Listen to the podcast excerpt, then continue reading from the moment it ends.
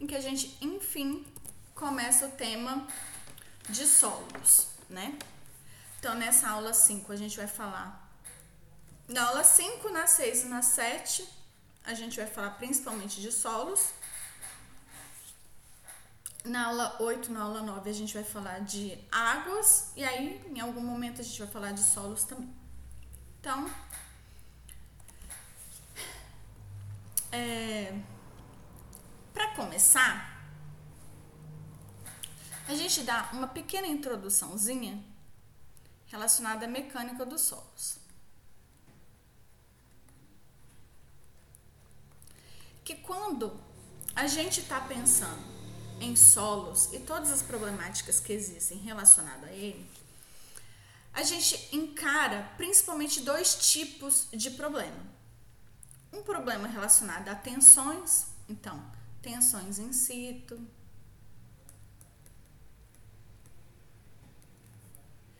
é, tensões devido a carregamentos externos.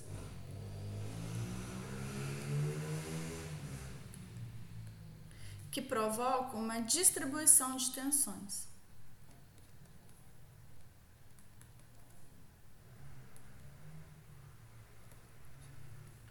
E também há problemas relacionados ao percolamento ou escoamento de um fluido. Então, esses são os principais grandes temas que envolvem é, os solos e a mecânica dos solos. Quando a gente está pensando em tensões, a gente pode ter dois tipos de tensões: as aplicadas, né? então tenho aqui o meu nível do terreno, então eu posso ter um edifício que está aplicando uma tensão no meu solo, ou eu posso ter um alívio de tensão devido a uma escavação. Então, no que diz a tensões, eu vou estar tá pensando em tensões que eu estou aplicando e tensões que eu estou, vamos dizer assim, aliviando, ou escoamento, né? O escoamento de um fluido que ele pode ser ou horizontal ou vertical.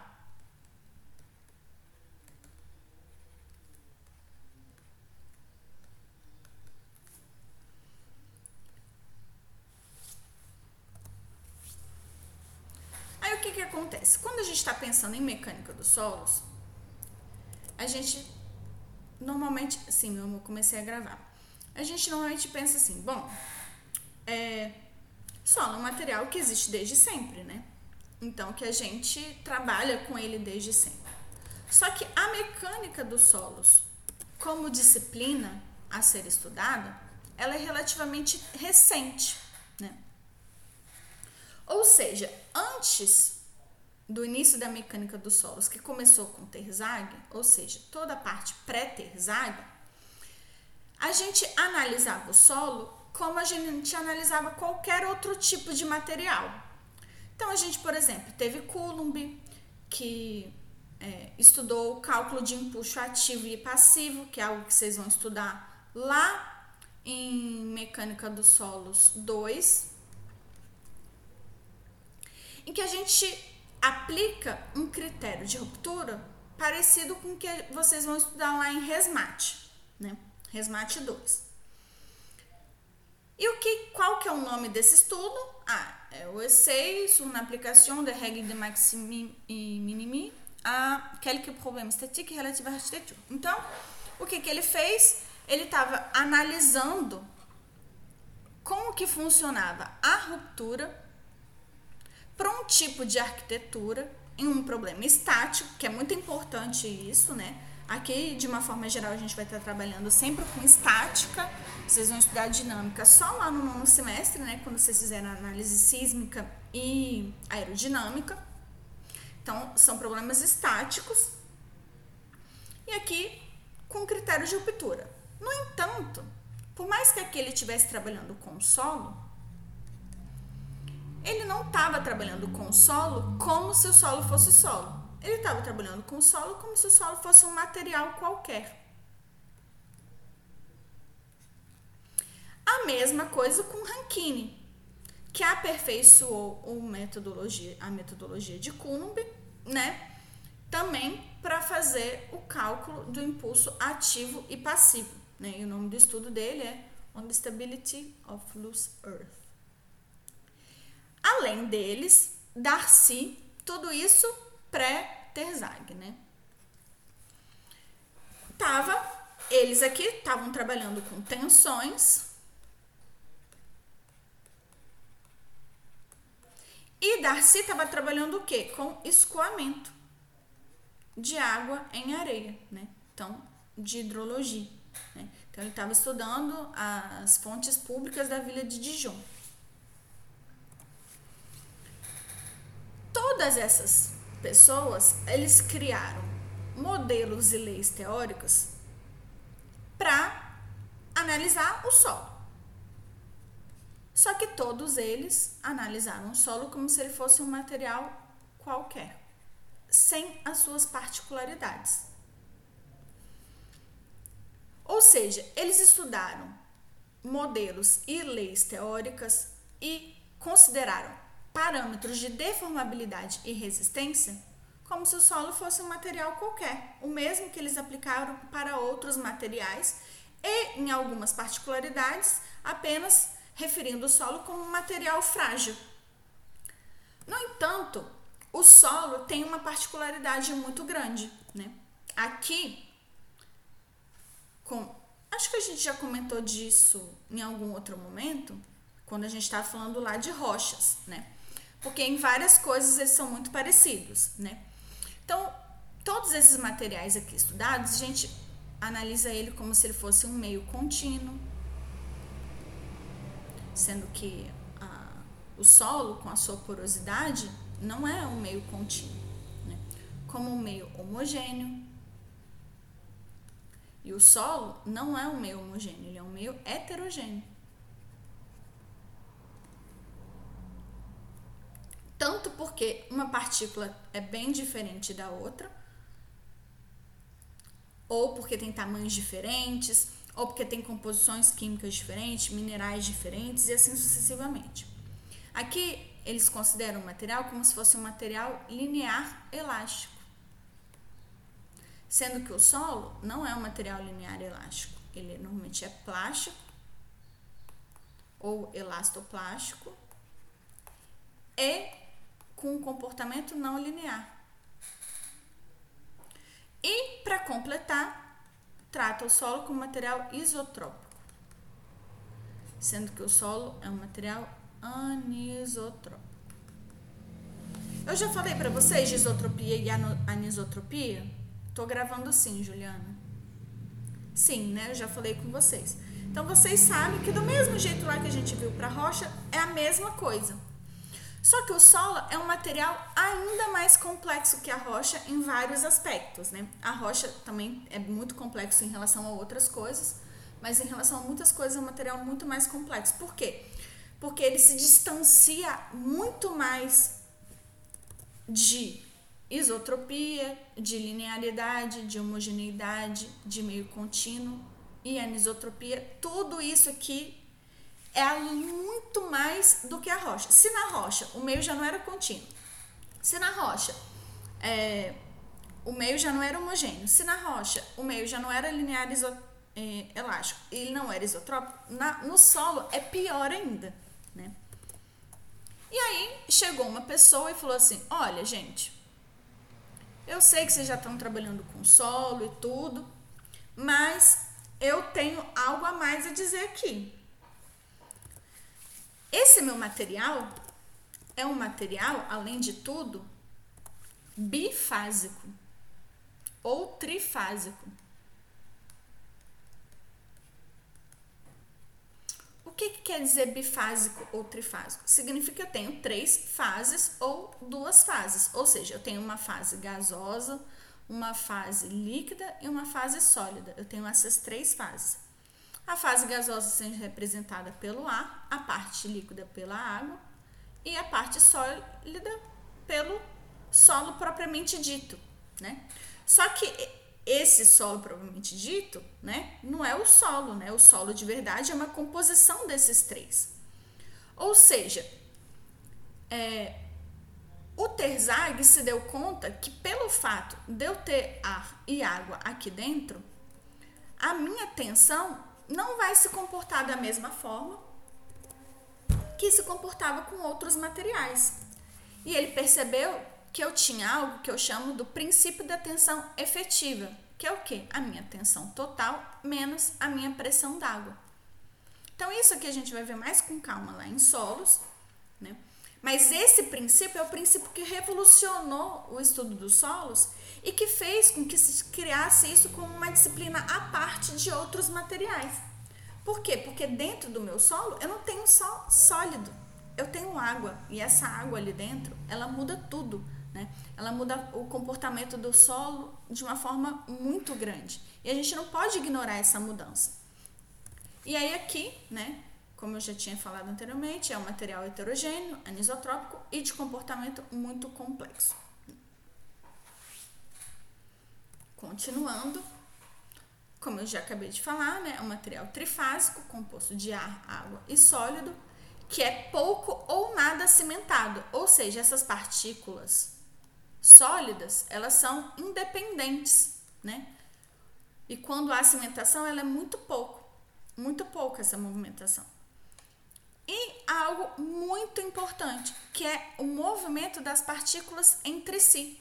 Quando eu tenho a minha rocha aqui, a minha partícula aqui da minha partícula aqui, ela, ela não vai se deslocar uma em relação à outra, né? Elas estão grudadinhas, elas estão coesas, elas estão bem cimentadas. Mas quando eu estou falando de solo, não, né? A minha partícula de areia, ela se movimenta em relação à outra.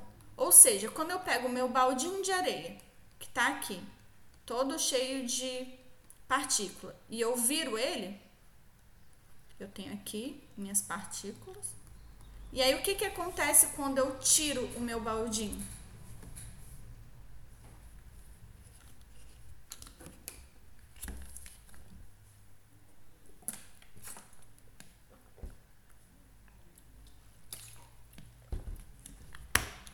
Exatamente, né? Vai haver uma movimentação. Então, parte dessas partículas vão se movimentar. Então, as que estão aqui embaixo vão continuar aqui embaixo mas as que estão aqui em cima vão rolar e eu vou formar uma estrutura mais ou menos assim, não é verdade? Se ela estiver seca. Então ela vai se movimentar uma em relação à outra, né? Ou seja, diferentemente dos outros materiais deformáveis, o que eu tenho aqui não é um sistema contínuo, né? Ele é um sistema o quê? o que a gente chama de mecânica dos sistemas particulados, porque cada partícula ela é independente entre si. E aqui o que eu tenho é um meio descontínuo. Claro que muitas vezes a gente vai ignorar tudo isso, e lá em solos 2 vocês vão ver isso bem, em solos 1, um, né, vocês vão ver isso bem. E para quem tá em solos 1, um, vocês acabaram de ver isso, né, principalmente na, quando a gente, que a gente acabou de estudar, né, é, que vão ter várias simplificações, em que a gente vai usar principalmente a teoria da elasticidade.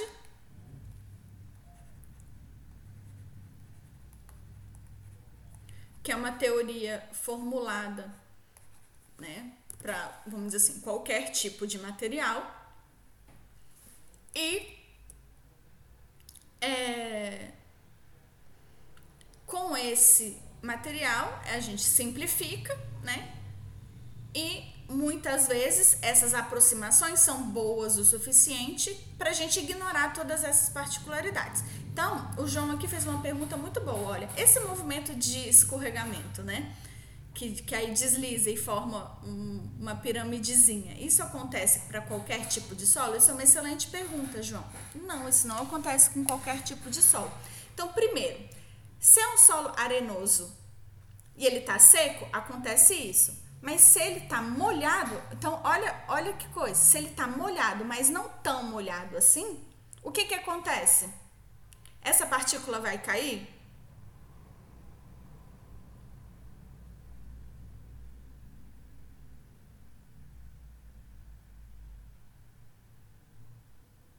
Exatamente, varia segundo a proporcionalidade de água, ar e sólido, né?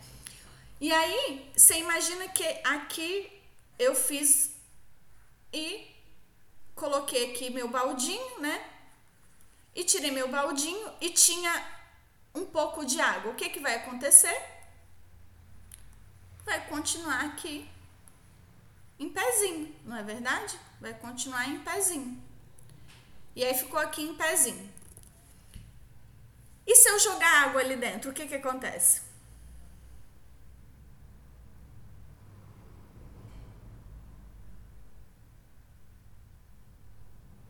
Então você imagina, eu tenho o meu baldinho, eu coloquei água úmida ali, mas não encharcada, uma água úmida dentro do meu baldinho, virei, levantei, ficou em pezinho. Se eu coloquei mais água, exatamente, desmancha não é verdade?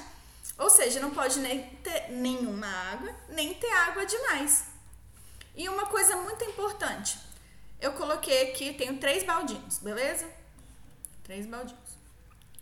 Um baldinho, a minha areia tá seca, completamente seca. Então, na hora que eu fiz aqui, eu vou formar uma piramidezinha, não é? Um conezinho, na verdade, né? De partícula, certo? Se ela tá seca. Se ela tá um pouco úmida, o que que vai acontecer? Ele vai ficar em pezinho, igualzinho, não é verdade? Então aqui tá seco, aqui tá úmido e aqui eu tenho a mesma quantidade, tá, gente? A mesma quantidade de areia só que aqui eu encharquei de água. Então, eu encharquei de água. O que, que vai acontecer? Na hora que eu jogar, ele vai se comportar como o quê? Essa areia encharcada de água.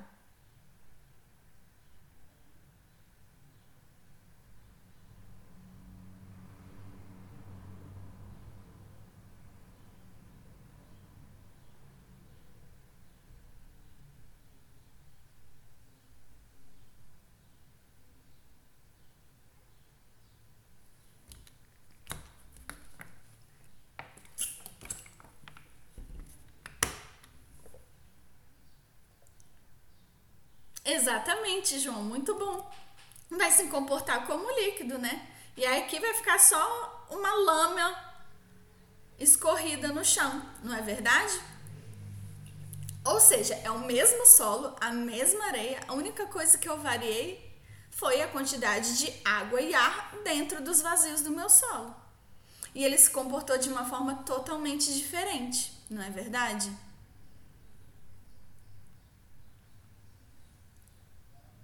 Exatamente, fenômeno da praia. Então, é, por isso que o que Terzag acrescentou criou uma disciplina diferente, porque até então as pessoas não estavam muito preocupadas com toda essa questão da quantidade de água dentro do solo, né? Sendo que ela faz toda a diferença. Então, continuando, tá aqui. Esse aqui é um material totalmente seco eu tenho um solo totalmente seco, só minhas partículas sólidas e ar entre elas. Já aqui, o meu sólido está encharcado.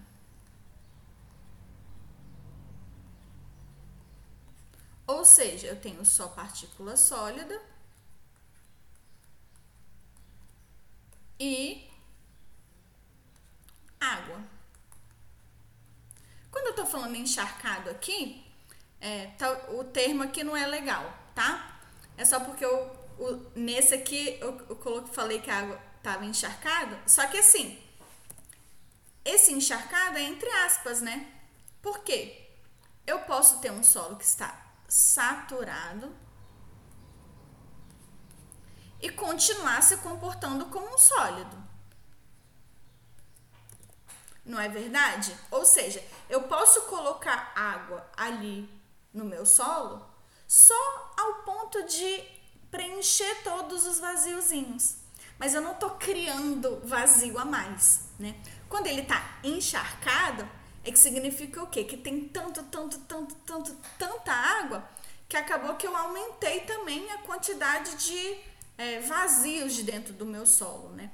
Não apenas eu preenchi aquele solo com água suficiente. Vocês entendem a diferença?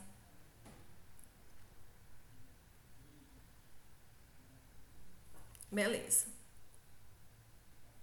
Então, o termo correto aqui é que aqui o meu solo está seco e aqui o meu solo está saturado. Esse é o termo correto, tá bom? E eu tenho um solo que eu chamo de solo não saturado. Em que eu tenho a minha partícula sólida,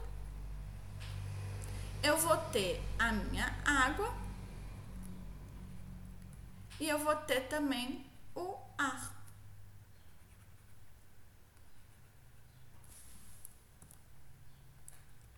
Beleza? Então, esse é o princípio do solo. A gente vai ter normalmente três tipos de solo: o seco, o saturado e o não saturado, que tá só úmido, né? Eu gosto de usar esse termo, solo úmido. E aí, aqui eu coloquei revisão geologia, né? Mas na verdade é o que a gente está aprendendo aqui agora, né? Que é relacionado ao fato de que a gente vai estudar em solos o quê? A origem dos solos, o solo como material e os processos que envolvem a formação e o desenvolvimento e como que eles existem, né? Então, na origem dos solos, eles vão se originar através do que? Eles vão se originar através da fragmentação de rochas. Né? Então, o todo solo, algum dia, já foi uma rocha. Perfeito? Ou então foi um solo que acabou de ser formado por cinzas vulcânicas.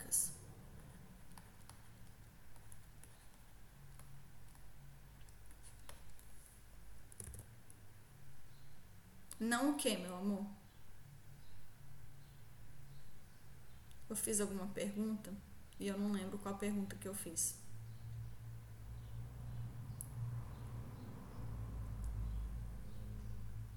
Bom, dando continuidade, é, então a gente vai ter esses dois tipos de formação, né? Ou através de cinzas vulcânicas ou através da fragmentação das rochas, né? Na formação de sedimentos. Esses sedimentos vão ser formados através de dois tipos de processo, os físicos e os químicos. E a gente vai chamar isso de intemperismo.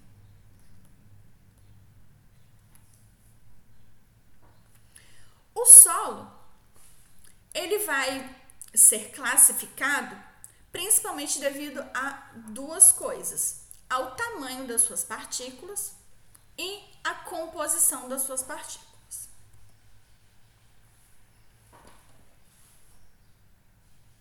No entanto, existe uma, de uma certa forma uma ligação entre o tamanho das partículas e a composição das partículas.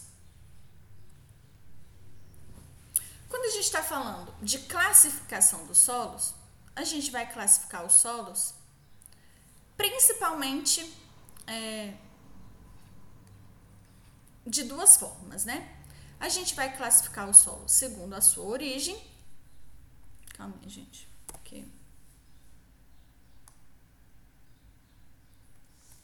Segundo a sua origem e segundo a sua composição.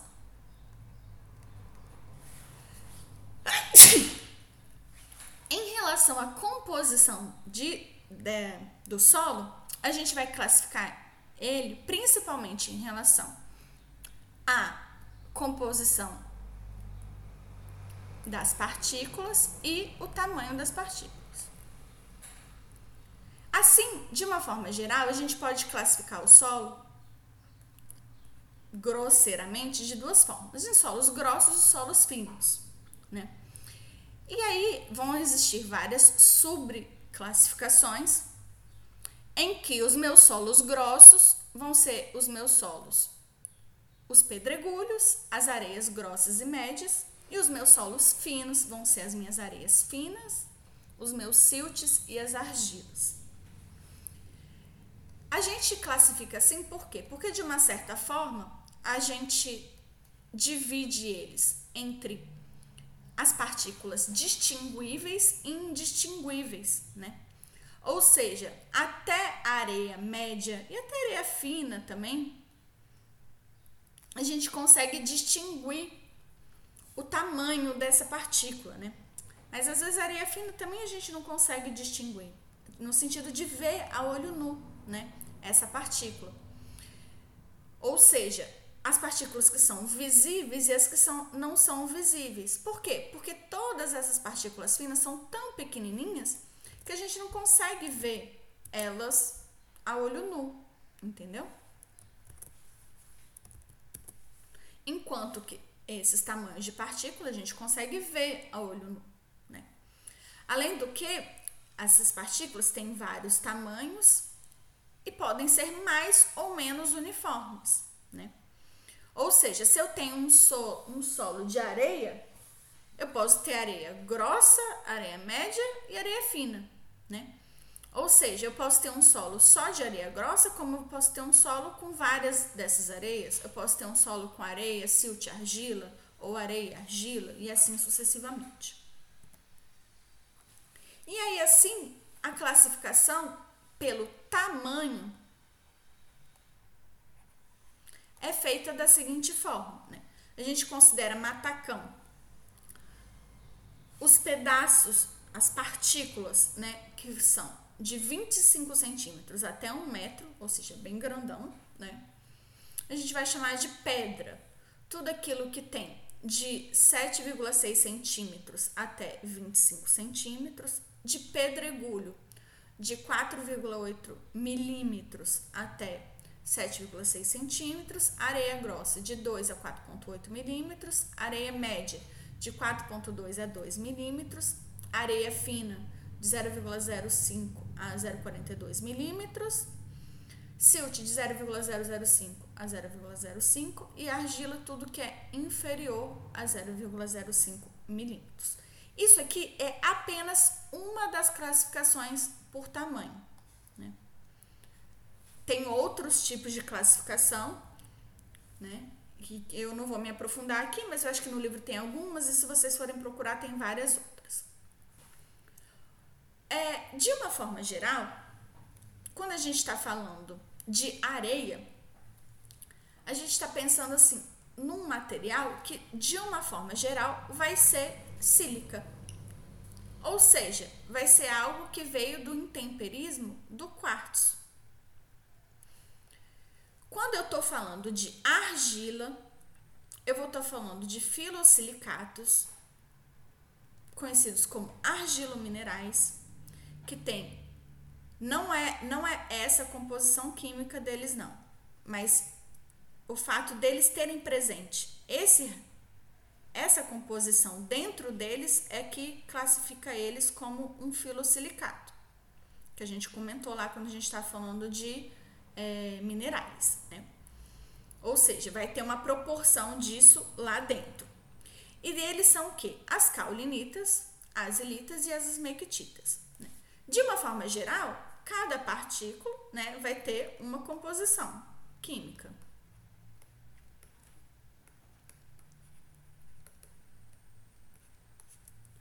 Então, se eu vou ter quartzo, se eu for, se eu for uma areia de quartzo, vai ser um agregado de quartzo. Se for de filosilicato, vai ser um agregado de caulinita, dilita esmectita e assim sucessivamente. Por quê? Porque do mesmo jeito que eu classifico o meu solo como grossos e finos, eu também classifico ele como solos arenosos ou argilosos. Ou solos não coesivos e coesivos, ou como solos granulares e solos coesivos. Por quê? Porque aqui, quando eu estou pensando no meu solo como granular ou coesivo, eu estou fazendo essa diferenciação aqui. Normalmente é apenas um mineral predominante E esse mineral predominante é o que vai caracterizar se aquele solo, aquela partícula de solo, ela é, é um solo granular ou um solo é, argiloso, um solo coesivo. De uma forma geral, essas são as divisões que a gente faz entre areia e argilo minerais. Claro que eu posso ter partículas de quartzo tão pequenininhas né? Que eu já não consigo distinguir ela, que normalmente vão ser alguns, alguns dos tipos de silts vão ser essas partículas bem pequenininhas e eles mesmo assim vão ser solos aqui entrando nos solos coesivos. Mas de uma forma geral, a gente separa ah, o que veio de filosilicatos, argilominerais, são solos coesivos, e o que veio de quartzo, normalmente vão dar solos arenosos e vão ser solos granulares. E por que, que a gente fala isso de solo granular e coesivo? Porque quando eu tenho areia, existe uma independência entre as partículas bem maior. Então, essa minha partícula de areia, ela vai estar tá perto uma da outra aqui, mas elas não vão ter uma coesão entre elas. Por isso que quando a gente faz nosso montinho de areia lá, ele desliza, né? Por quê? Ele desliza porque não existe uma coesão entre eles. A mesma coisa não vai acontecer se for um solo coesivo. Então, se eu pegar um pedaço, um, é, um pedaço de cerâmica, por exemplo, de cerâmica não, de barro, e eu esperar secar, então, não existe tamanho menor do que argila né? O menor é argila. Se eu pegar um pedaço de barro e esperar secar, ele pode estar totalmente seco, que quando eu virar ele de cabeça para baixo, ele vai ficar ali inteirinho, não é verdade? Não é verdade que é isso que acontece quando a gente está trabalhando com argila? Por quê? Porque essas partículas, diferentemente da areia, elas têm uma atração química entre elas, fazendo com que elas se liguem quimicamente. Né? A parte positiva com a parte negativa. E aí aqui a gente vai entrar um pouco é, vai aprofundar nessa parte do silicato, porque quando eu estou falando de areia, e eu falei aqui, olha, a areia, ela vem principalmente do quartzo, né? E isso significa que, de uma forma geral, o intemperismo que vai acontecer aqui é principalmente intemperismo físico. Ou seja, eu tenho um pedaço de quartzo grande que vai sendo é, sei lá, quebrou, bateu, caiu no chão, rolou e de pouquinho a pouquinho ele vai ficando menor, menor, menor, menor, menor, menor, até eu ter quartzo em tamanho de silt. No entanto, quando eu estou falando de argila mineral, não é a mesma coisa. Eu comentei com vocês, eu acho que brevemente na aula passada, quando eu falei de rochas, disso. Que eu falei o quê? Olha, quando eu estou falando de minerais é, argilosos, eu estou falando de minerais que eles foram intemperizados quimicamente. Isso significa o quê? Significa que eles eram um mineral que, devido a hidrólises subsequentes, se transformaram em outro mineral, chegando aos argilos minerais. Então, lá em rochas, a gente viu o ortoclásio, que é um tipo de mineral. E aí, por hidrólise, ele se divide e forma a ilita.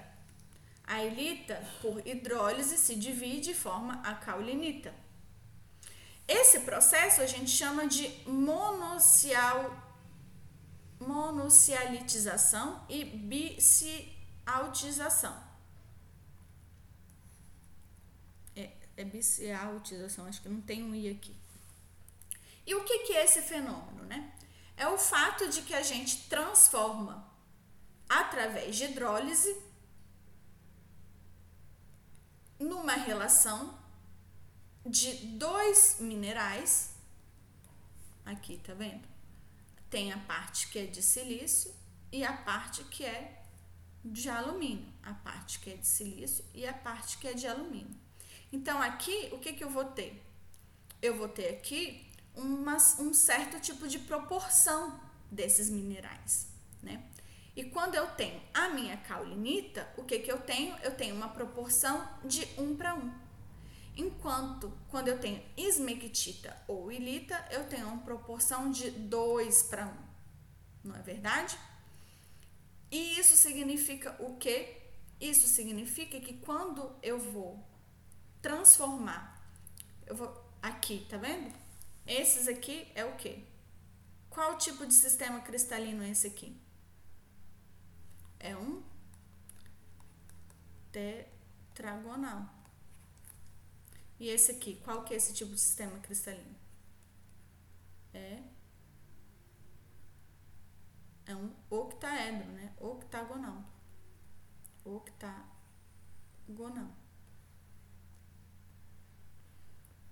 E esses aqui são o quê? Eu tenho um tetraedro formado de silício, então silício com oxigênio, e um octaedro formado por alumínio, né? alumínio e oxigênio. Através desses processos de bicialtização e monoceltização, é que a gente vai chegar nesses minerais que vieram aqui do que? De feldespatos alcalinos ou de feldespatos potássicos. Esse aqui foi só um exemplo com feldespato potássico, né? Mas a mesma coisa pode acontecer através de quimicamente, então aqui, esse mineral, na presença de água, sofre hidrólise e se transforma. Novamente, ele, na presença de água, se transforma e forma caulinita. E assim, a mesma coisa, de uma forma diferente, vai acontecer com o quê? Com a esmectita. Isso aqui vocês podem ignorar, tá? Que é o quê? Que é o fato de que a gente, da mesma forma, transforma a partir de micas e de feldespatos, a gente consegue encontrar esmectitas. E é aqui vocês vão ver que existe uma diferença, que é o quê? É o fato de que dentro desse mineral a gente vai ter composto água. Então aqui, além dele ter sofrido hidrólise, ele sofreu uma hidratação.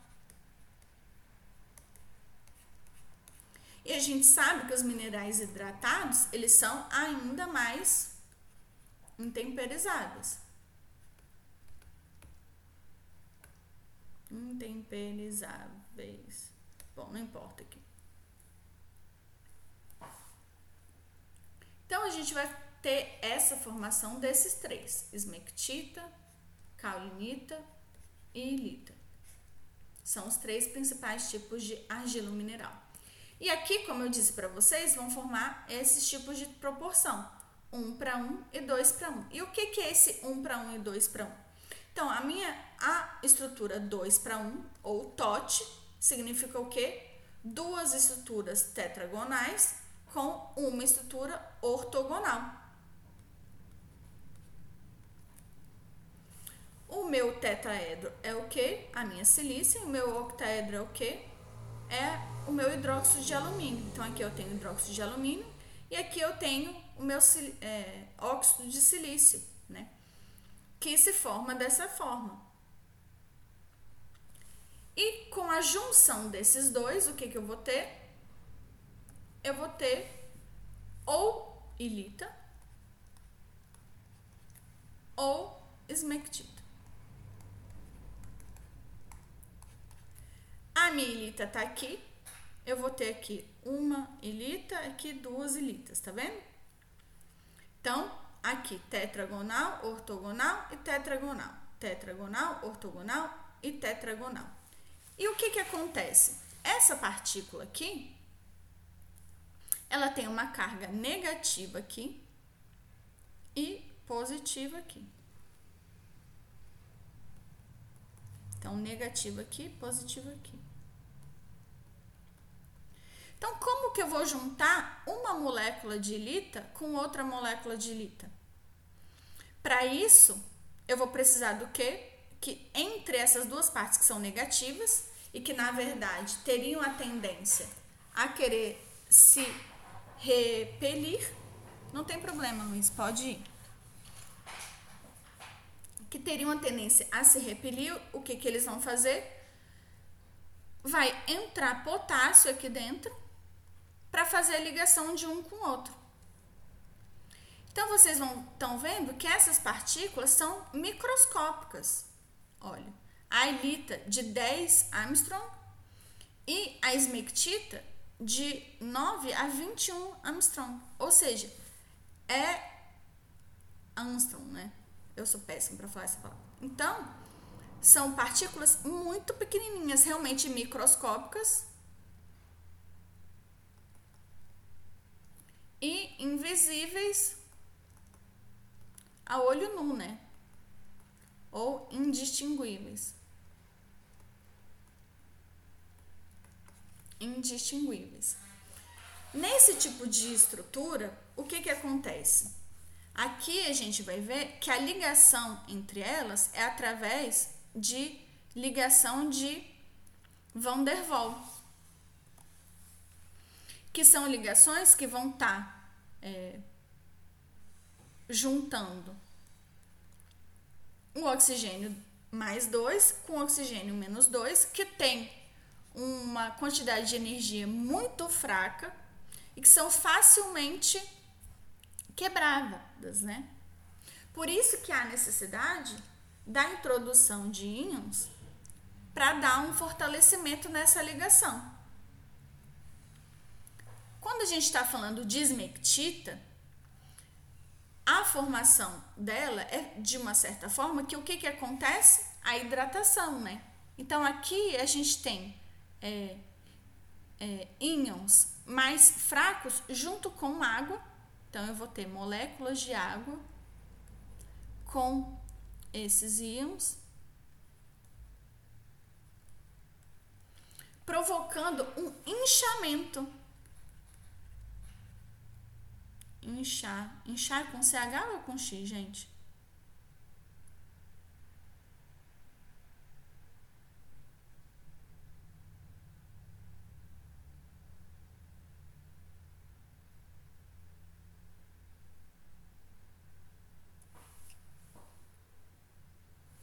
Tá, então vou partir do princípio que é com CH também. Igual em espanhol. Então, é, essa molécula vai ficar inchada, entendeu? Gente, eu vou dar aula aqui até a, aula até a matéria acabar e não vai ter aula mais tarde, entendeu? Vai ser só aqui de tarde mesmo, é que a gente perdeu muito tempo conversando sobre a prova, né? Aí acabou que perdeu muito tempo, mas quem não puder ficar, pode ir, não tem problema, tá gravando a aula aqui, tá bom? Perfeito, então CH mesmo. Então, é, aqui o que, que vai acontecer? Vão existir algumas substituições isomórficas. Lembram lá que a gente viu lá em mineral de substituição isomórfica? Vocês lembram? Que eu falei, ah, que a dolomita com a, a calcita são. É, tem essa substituição, tem o isomorfismo, né? Então elas têm a mesma morfologia, mas aí trocam um mineral pelo outro. É a mesma coisa aqui. Então, o que, que acontece? Existe essa substituição isomórfica de silício por ou alumínio ou manganês, que provoca um aumento dessa carga negativa, fazendo com que haja a necessidade de íons positivos para dar essa estabilizada. E com a entrada desses íons positivos, às vezes não é o suficiente para dar essa estabilizada, fazendo com que ele seja mais suscetível à entrada de água, que essa sim vai completar a quantidade de positivo que necessita-se para é, dar estabilizado na molécula, Isso faz com que permita-se a entrada de água inchando ou, no caso, quando se perde água, se retraindo a, a, o solo, né? Ou seja, vocês já viram essas fotos que tem o solo todo rachado? Vocês já viram? Porque é isso que acontece. E eles se racham de forma meio que proporcional, assim. Tipo igual a gente viu lá na calçada de gigantes, né? Como se fosse um monte de prisminha. Eles não se ele não se racha, tipo, aleatoriamente, né? Ele racha mais ou menos é, de, com, assim, visualmente de uma forma uniforme, não é verdade? Não uniforme, mas de uma forma é, padronizada, não é? Então, isso a gente não vê acontecendo com areia. O solo que racha desse jeito, a gente vê acontecendo com argila principalmente esse tipo de argila. Por quê? Porque esse tipo de argila é muito suscetível tanto à entrada quanto à saída de água. A gente vai chamar esse tipo de argila de argila expansiva. Por quê? Justamente porque quando você coloca água, ela vai inchar e ela vai subir. Se eu pegar areia e colocar um monte de água, um monte de água, um monte de água, um monte de água de areia, até eu saturar essa areia, o que, que acontece depois? Então, olha, deixa eu voltar aqui só para um lugar que tem espaço, tá? Então, vou colocar aqui, só porque tem espaço. Eu tô aqui com um balde que tem areia até aqui.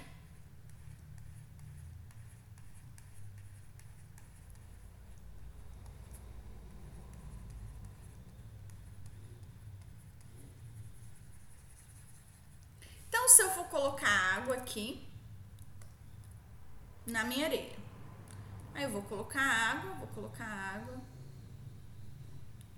Aí tá preenchendo todos os vazios aqui. Tô colocando água, tá preenchendo todos os vazios. Nananã, nananã. Beleza. Preenchendo todos os vazios, todos os vazios. Tá, preenche todos os vazios. E agora, se eu colocar mais água, o que, que acontece com esse solo? Se eu colocar mais água.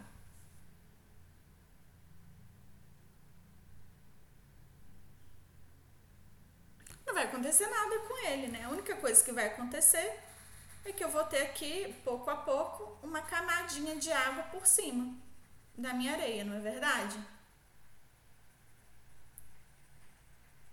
Ela vai ficar bem soltinha e tal, mas a grosso modo ela vai ficar ali em cima.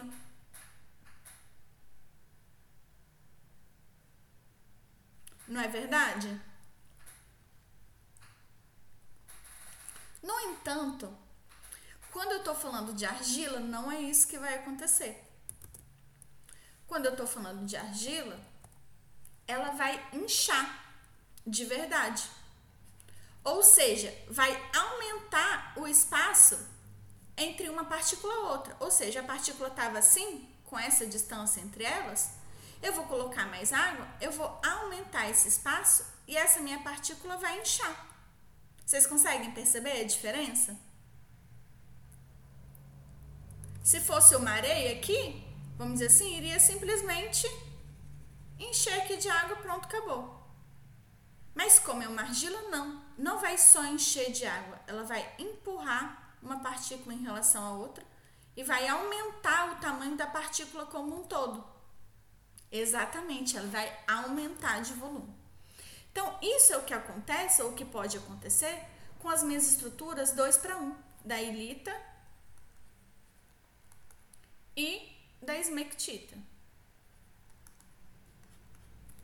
Isso, obviamente, vai acontecer mais na esmectita, né? Na elite isso vai acontecer bem pouco.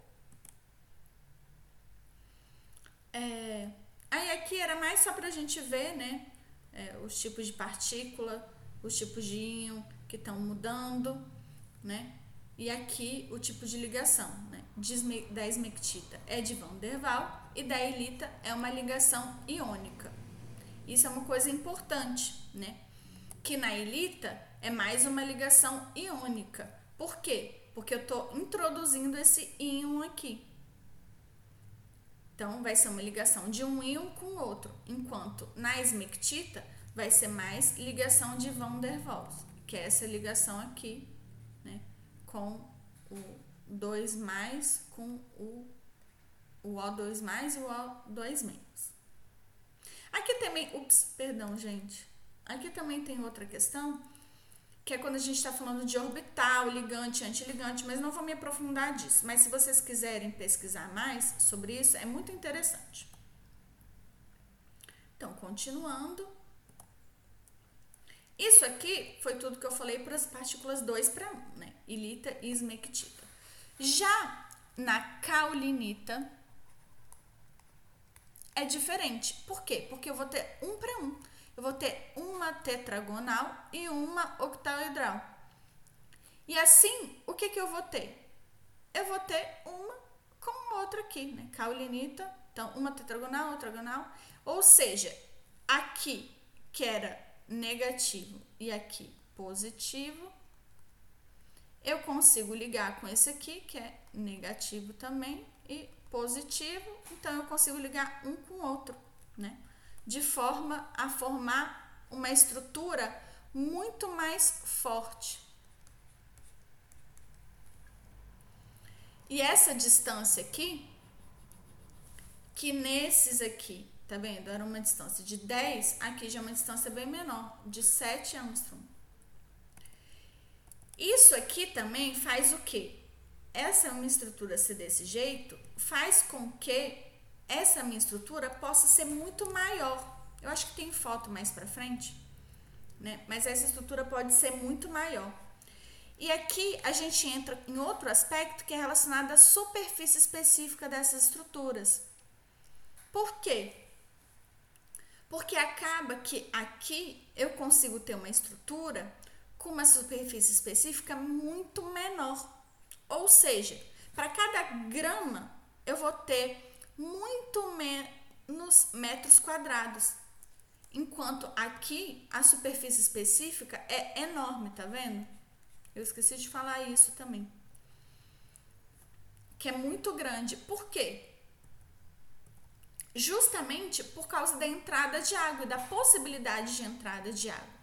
Se eu tenho menos superfície para minha água poder se acoplar, quando ela se acoplar, ela não vai inchar tanto o meu material que quanto aqui, que eu tenho uma quantidade de é, área muito maior e que ela pode se acoplar e quando a água for se acoplar, ela vai se acoplar nessa superfície e vai inchar muito mais o meu material.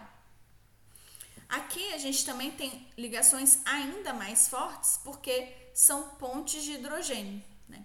Ou seja, são ligações muito mais difíceis de ser criadas que vão me permitir formar estruturas muito robustas. Enquanto aqui as minhas estruturas que vão ser formadas vão ser estruturas muito finas, né? Estruturas muito alongadas e muito instáveis e cheias de vazio. Então, aqui é só para vocês verem como que funciona isso de uma forma é, 3D. Né? Então, aqui a gente tem a, o meu tetragonal e aqui o meu octaedral, aqui o meu tetragonal e aqui o octaedral e aqui tetragonal, para a gente ver como que ele funciona. E aqui uma representação esquemática, né, da minha caulinita, que como eu consigo juntar com ligações muito fortes várias, eu vou conseguir ter uma partícula muito grande, enquanto aqui eu vou ter cátions é, e vou e que vão transformar com que essa estrutura aqui seja não tão estável assim, então eu não vou conseguir formar uma estrutura tão grande. Aqui tem bastante, né? Mas de uma forma geral, essa estrutura não vai conseguir ser tão grande, então ela vai acabar sendo muito alongada. E a mesma coisa aqui, né? Eu não vou conseguir ter uma ligação muito grande, então eu não vou conseguir ter muitas, é, tipo TOT, TOT, TOT, eu não vou conseguir ter tantas assim, porque vai chegar um momento em que essa ligação aqui vai ser instável e vai quebrar. Enquanto aqui, como é por ponte de hidrogênio, isso é muito forte. Então a gente consegue ter uma camada bem grande. E aqui, principalmente quando está inchada de água, é mais difícil ainda. Então aqui é só para vocês verem no microscópio, né? Como que eu consigo, tá vendo? Ter várias camadinhas e formar uma estrutura bem grossa com várias dessas camadas de caulinita. Enquanto aqui, quando eu tenho lita esmictita, a minha estrutura ela vai ser muito mais frouxa, tá vendo? Como se eu tivesse várias partículas assim. Esse tipo de estrutura a gente chama de castelo de cartas. Olha, tá vendo? Como eu não consigo formar uma estrutura grossa, todas as minhas estruturas acabam sendo finas.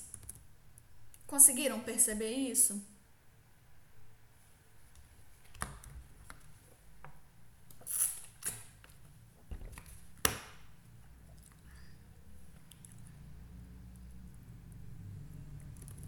Então aqui eu tenho ilita e aqui eu tenho Monte Murilonita, que é uma argila muito, muito, muito expansiva.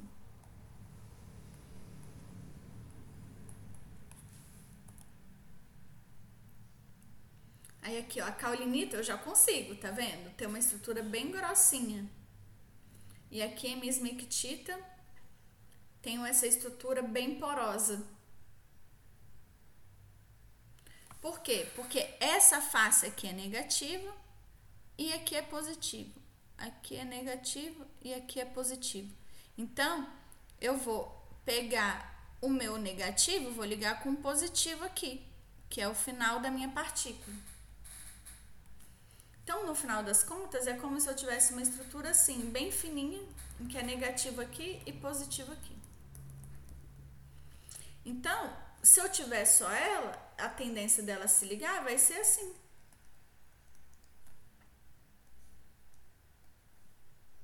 Eu acho que eu tenho um desenho mais para frente.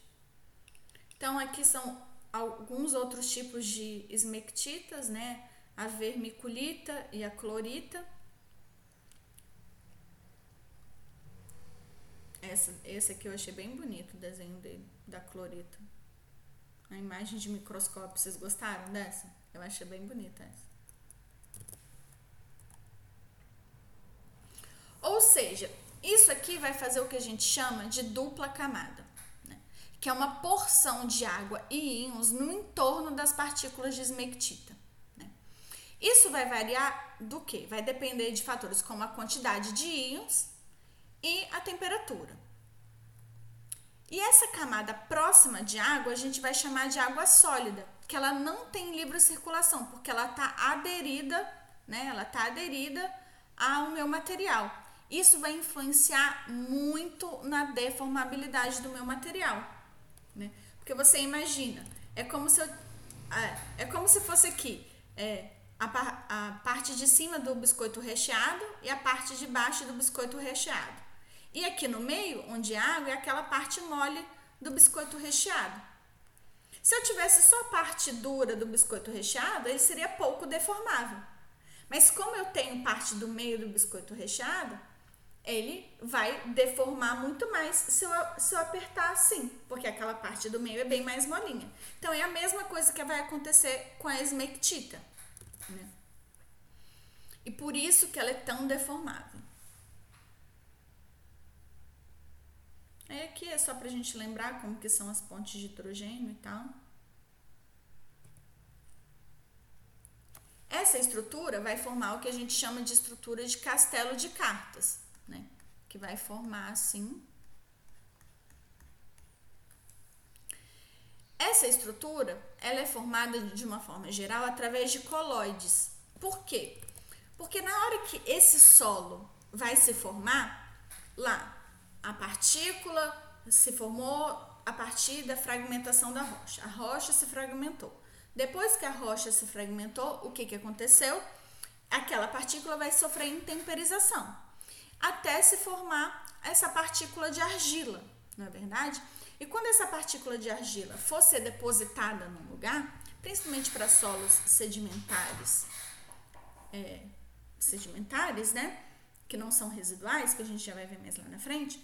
Ou seja, na hora que isso for ser depositado, normalmente vai ser numa solução de água.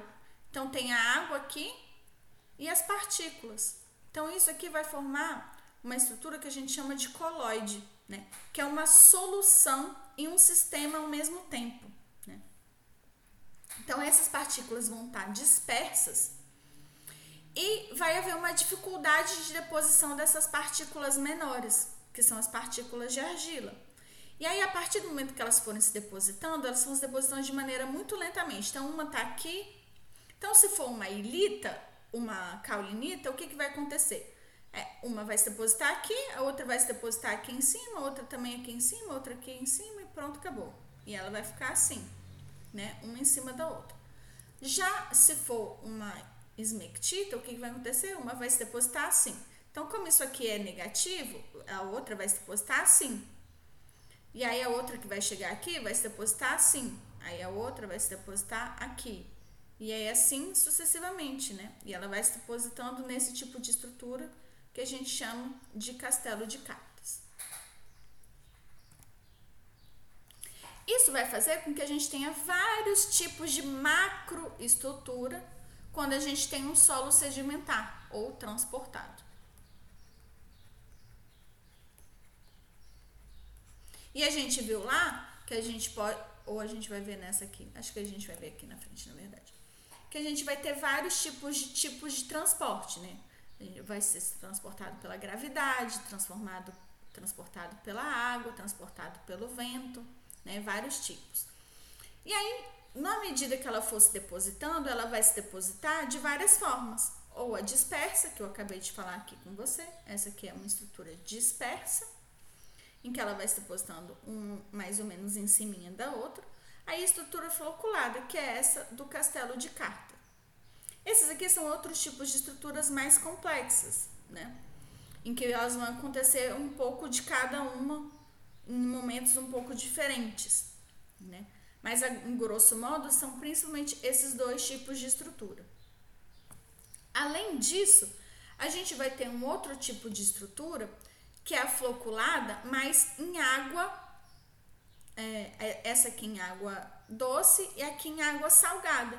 Por quê? Porque quando eu vou depositar em água salgada, o que, que vai ter em abundância na água salgada que não tem na água doce?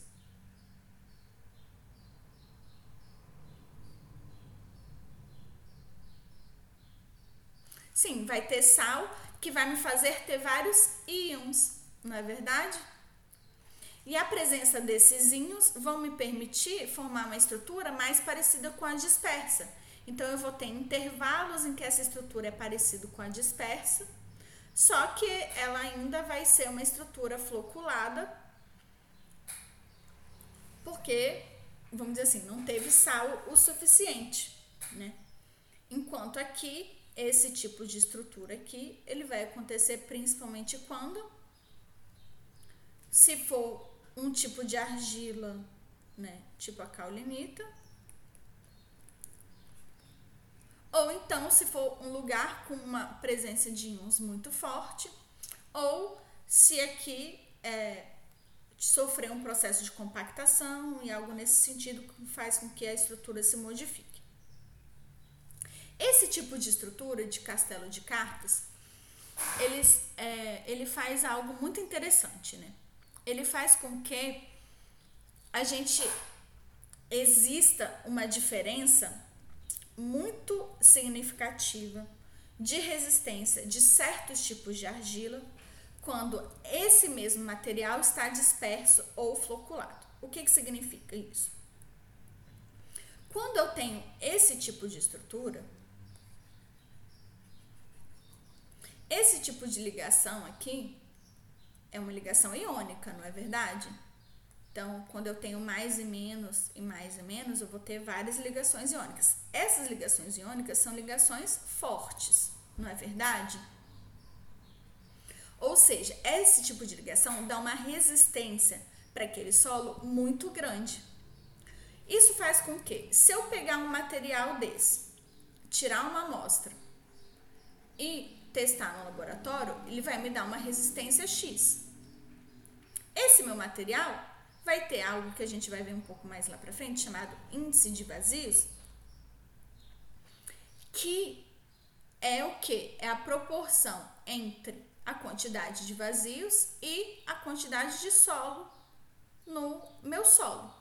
Então, eu posso ter um solo com esse tipo de estrutura, com uma quantidade de índice de vazios, e o mesmo solo com esse tipo de estrutura, a estrutura dispersa, com a mesma quantidade de índice de vazios, ou seja, a mesma relação entre o volume de vazios pelo volume de solo.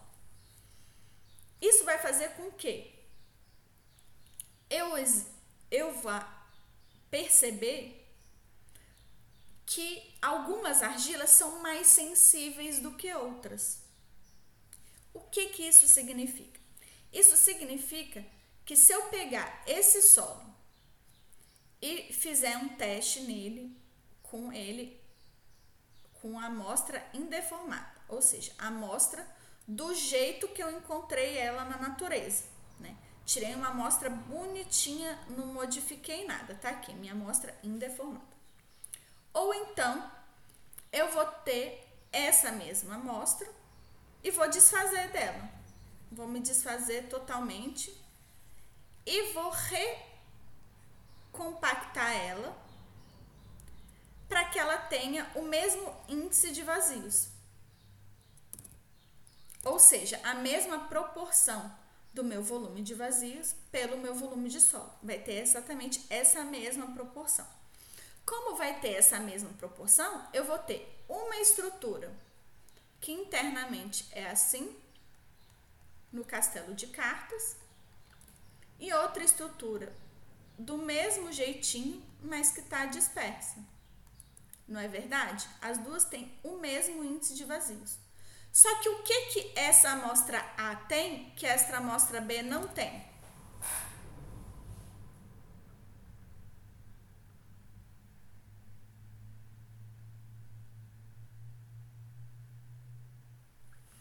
É só você olhar esse desenho. O que que esse desenho aqui tem? O que que esse desenho aqui tem que esse desenho aqui não tem?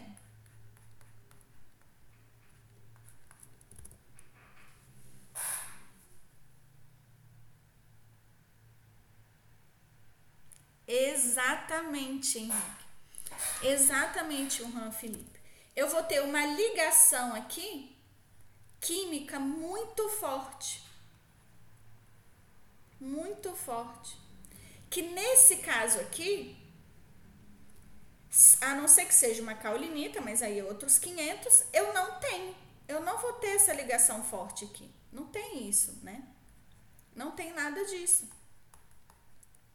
Ou seja, se eu fizer um ensaio de resistência nessa amostra, eu vou ter uma amostra de 10, por exemplo. E nesse aqui, eu posso ter uma resistência muito menor. Quando isso acontecer, quando essa resistência for muito menor aqui, eu vou dizer que a minha argila é sensível. Por quê? Porque isso significa que eu tinha uma estrutura anterior assim cheio de ligações fortes que foram perdidas quando eu desmanchei a minha amostra.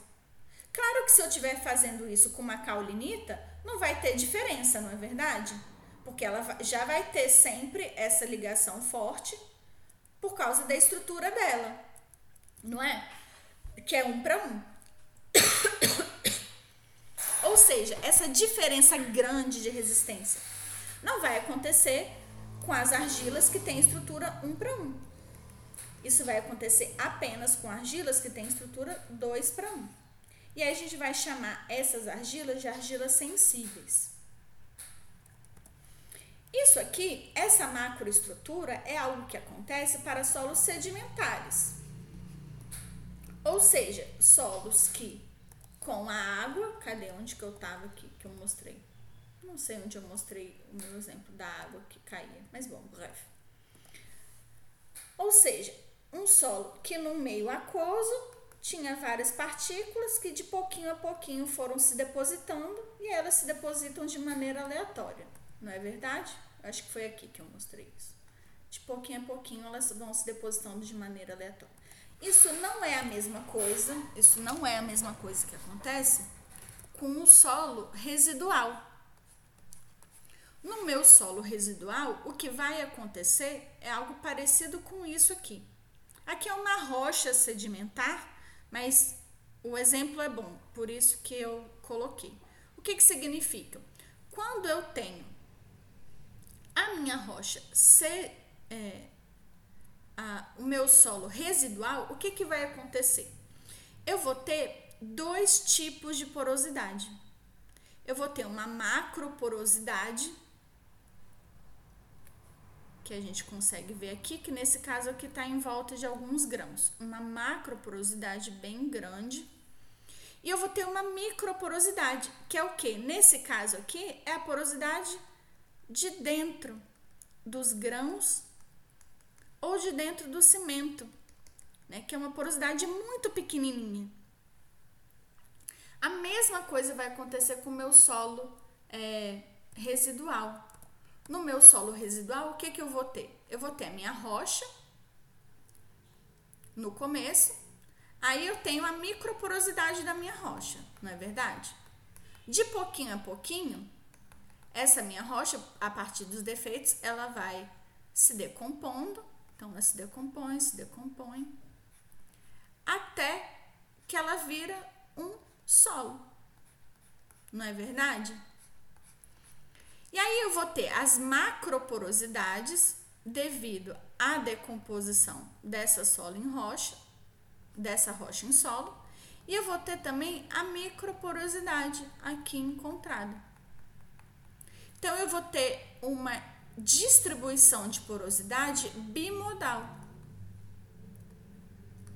nos meus solos residuais, que é uma estrutura totalmente diferente dessa estrutura. Gente, cadê? Dessa estrutura aqui, não é verdade? Que pode ser ou dispersa ou floculada. Então, aqui é só para vocês terem uma noção. Aqui é uma rocha, né? Então, não é igual, mas é só para vocês terem a noção de como eu vou ter macroporosidades. E depois, a partir do momento que eu vou que eu tenho essas grandes porosidades, dentro daqui eu vou ter a microporosidade. A gente consegue ver que esse material é um material poroso, não consegue? Mas que essa porosidade aqui é muito menor do que essas grandes porosidades entre uma partícula e outra. É mais ou menos a mesma coisa que vai acontecer no solo residual. É, quando eu tenho meu solo, e que eu tenho o meu solo aqui tá como? Lembra, eu falei que eles tinham de três tipos. Ele podia estar tá seco, ele podia estar saturado, ou ele podia estar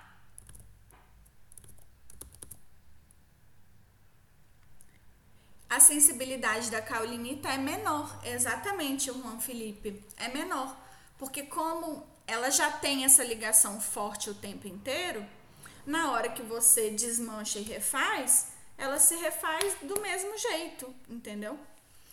Enquanto a outra não, você quebra isso e na hora que você compacta, então aqui, na hora que você recompacta, você imagina, eu tinha uma estrutura assim, na hora que eu compacto, eu vou compactar e ela vai ficar tipo assim.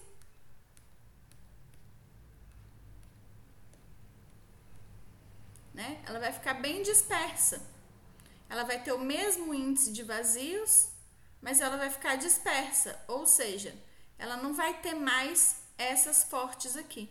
Enquanto a caulinita, que era assim, se eu desmanchar e for fazer de novo, ela vai continuar assim, né?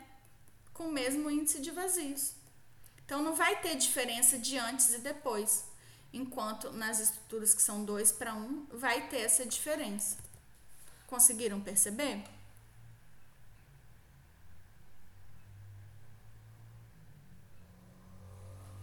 Perfeito.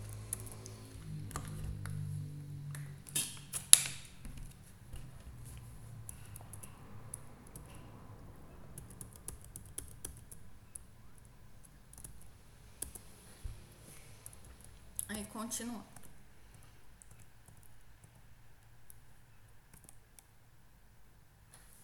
Então aqui, só porque eu, eu, eu acho que esse slide está fora de lugar. Então, o que que acontece? Eu tenho o meu solo seco, o meu solo saturado, e aqui eu tenho o meu solo que que não é nem seco nem saturado. Exatamente, eu tenho o meu solo úmido. E esse meu solo úmido, o que, que ele vai acontecer? Essa água entre as partículas, ela vai formar algo que a gente chama de tensão superficial, que é a tensão da água, né? A água, quando ela está na superfície, na interface entre ela e o ar e o copo, por exemplo, ela não faz essa dobrinha? Ela não tem aquela película? Então, essa película a gente chama de tensão superficial. E quando a gente está na água, ela no solo, isso vai provocar uma sucção, fazendo com que haja um apertamento dos grãos. Essa tensão de sucção é justamente o que permite aquela minha areia úmida não desmoronar quando eu estou fazendo meu castelinho de areia. Perfeito? Eu vou só no banheiro dois segundinhos e já volto, tá?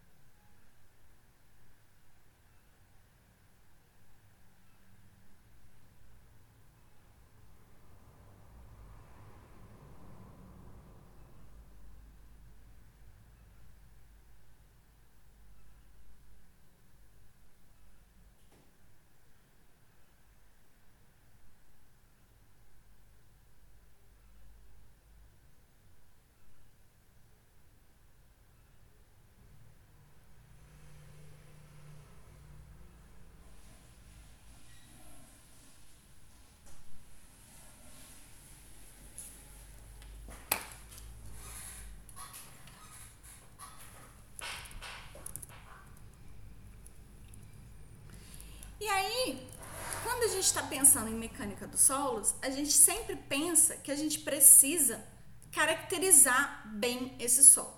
Né? Então, essas são as listas dos principais ensaios que a gente faz em solo. Então, a gente, assim, isso em laboratório, né? Principais ensaios de laboratório que a gente faz em solo.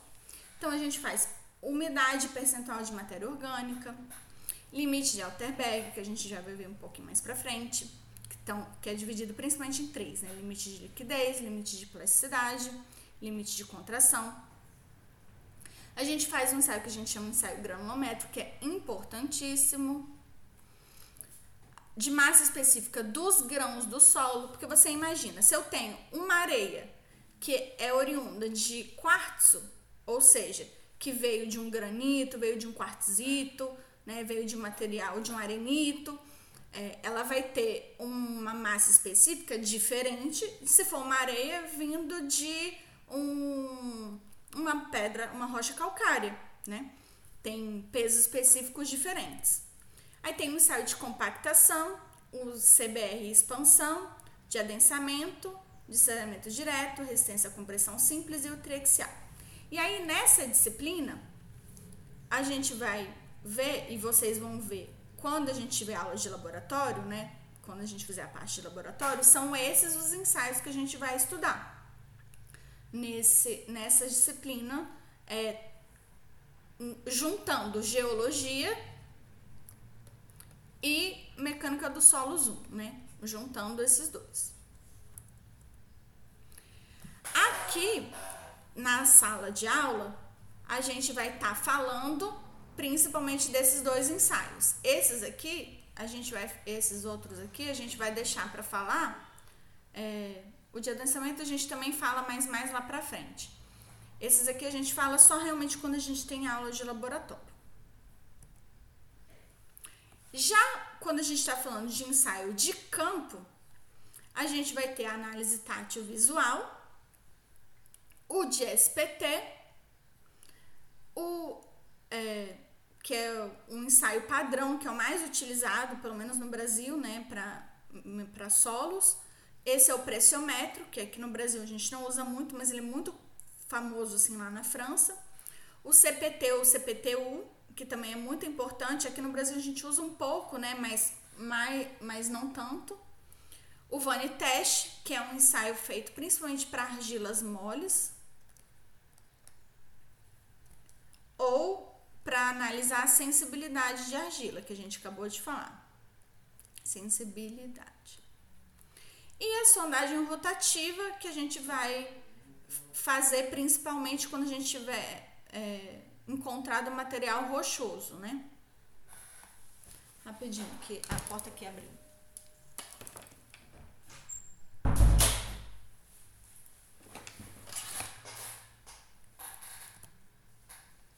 Então, no ensaio de granometria é uma coisa muito simples. O ensaio de casa grande é o limite de Alteberg, é o limite de liquidez, esse que é o ensaio de casa grande.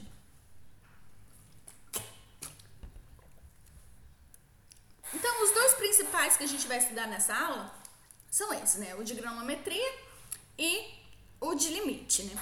O ensaio granulométrico nada mais é do que a gente caracterizar a o nosso solo segundo o tamanho das suas partículas, né? Então a gente viu aqui que a gente tem principalmente dois tipos de partículas, né? As partículas grossas e as partículas finas, né?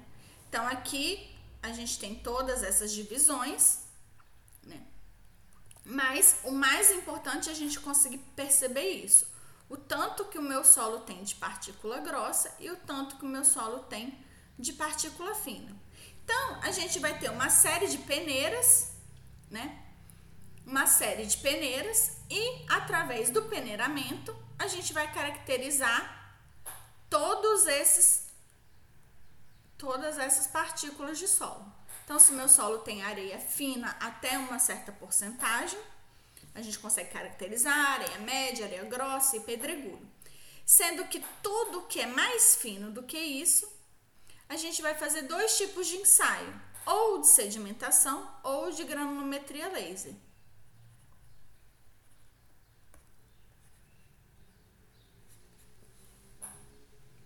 Então, a gente tem aqui, no peneiramento, a gente também subdivide ele em dois tipos. A gente tem o peneiramento grosso, né? Em que aqui, não sei por que, que ficou esses dois aqui, tá, gente? Esses monte de zero aqui só atrapalha a gente entender. Mas é 4,8 milímetros até 2 milímetros eu tenho peneiramento grosso. De 2 milímetros até o 0,075 é o peneiramento fino e abaixo disso é a sedimentação, ou seja, o fundo, em que a gente vai fazer outro tipo de ensaio. Então, a gente tem todas essas peneiras. E no ensaio de peneiramento, a gente vai colocar nosso solo dentro das peneiras, vai chacoalhar, chacoalhar. Aí, o tanto que ficar retido em cada peneira, a gente vai fazer a soma para construir esse gráfico aqui, que é um, que é um gráfico acumulativo, né? Então, assim, a quantidade que passa na peneira é, aqui, por exemplo, quantidade que passa na peneira 4. Ou seja, tudo passa na peneira 4, então 100%. Aí alguma coisa ficou retida aqui na peneira 10. Então, é, 99% é, passa. Aí vai assim sucessivamente, né? E a partir disso a gente vai construindo o nosso gráfico até o que, que é o fundo, né? Esse aqui é o nosso fundo assim, é a última peneira, né? O fundo é tudo que ficou para cá, na verdade, né? Tudo que ficou para cá é o fundo da nossa peneira. Então é mais ou menos assim as peneiras, né? A gente coloca as mais grossas em cima, mais finas embaixo e o fundo. Aí aqui tem um vídeo para vocês olharem na internet como que é feito esse ensaio, só para vocês terem uma noção melhorzinha, né? O ensaio de sedimentação ele é feito apenas com a parte mais fina do solo. Né? ou então através da granulometria laser, né, que é uma alternativa, porque nem sempre o ensaio de sedimentação ele é muito preciso, às vezes é melhor fazer pela granulometria laser, né? A gente vai precisar de um defloculante para separação dos grãos, porque os nossos grãos de argilinha, eles tendem a ficar todos coladinhos juntos, com um floquinho de argila, né? E aí a gente precisa aplicar um produto para separar essas partículas, né?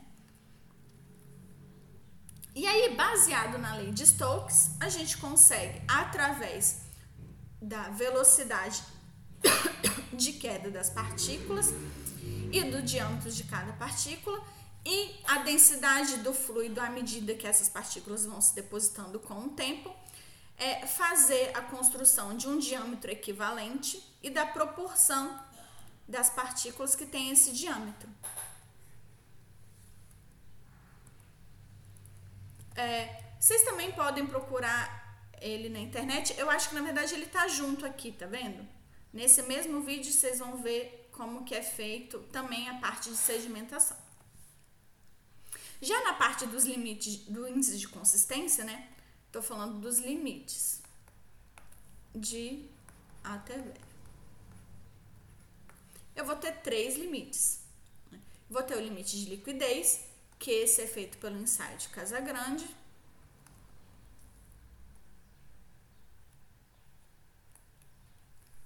O limite de plasticidade e o limite de contração.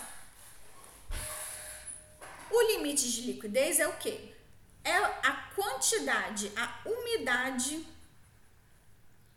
a quantidade de água que faz com que a partir dele o, o solo se comporte como um líquido. Ou seja, tem tanta água dentro daquele solo que ele se comporta como um líquido. Entre o limite de liquidez e o limite de plasticidade, eu vou ter um solo que está se comportando de forma plástica. E a diferença entre o limite de liquidez com o limite de plasticidade é o índice de plasticidade, é um índice muito importante.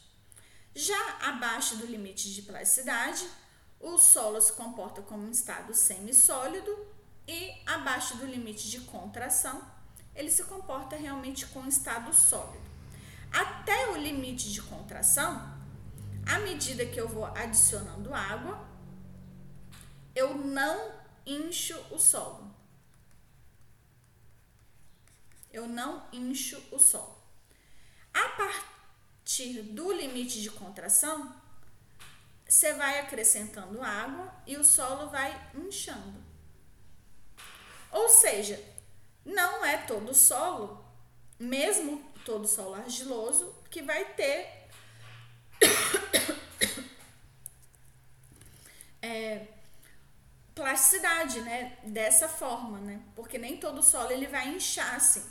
Ele pode inchar um pouco, mas não muito.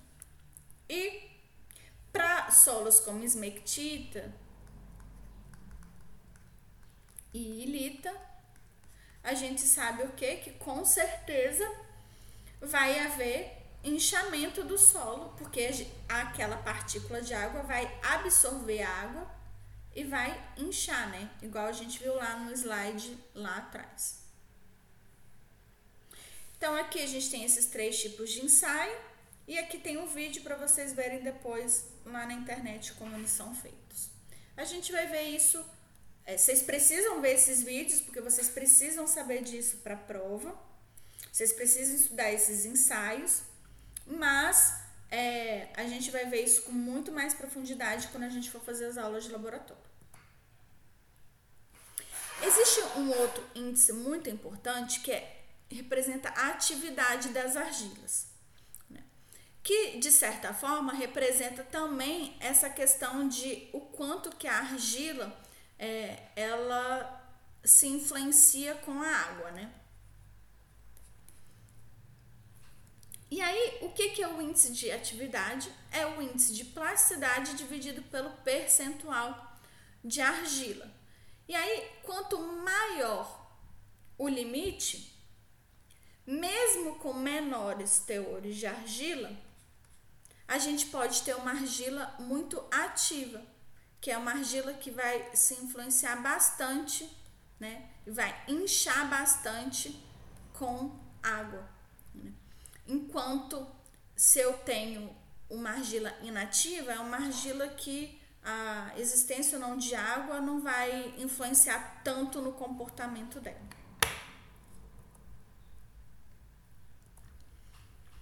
Agora a gente vai entrar na parte mais legal de todas e que é uma parte muito importante para a prova, que é a parte de índices físicos, né? que são todas as relações entre vazios e deformabilidade e o comportamento do solo. Né? É, como eu tinha dito para vocês, alguns solos, se eu colocar mais água, eles não vão se modificar Enquanto outros solos, se eu colocar água, eles vão expandir. Ou seja, a proporção desses vazios, né? E a proporção deles em relação à quantidade do solo vai influenciar muito na deformabilidade do mesmo. E a deformabilidade, evidentemente, influencia no comportamento do meu solo. Então, quais são essas relações? É a relação de volume principalmente, né? Então eu tenho o volume total do meu solo, que é o volume de ar mais água mais solo. Eu vou ter o volume de vazio, que é a soma do volume de ar com o volume de água, e eu tenho aqui o volume da minha parte sólida. Enquanto isso, eu vou ter a minha relação em peso, em massa, né? Eu tenho o peso total, que é o peso de ar, água e solo. Eu vou ter o meu peso dos meus vazios, que vai ser sempre igual o que? O peso do meu vazio.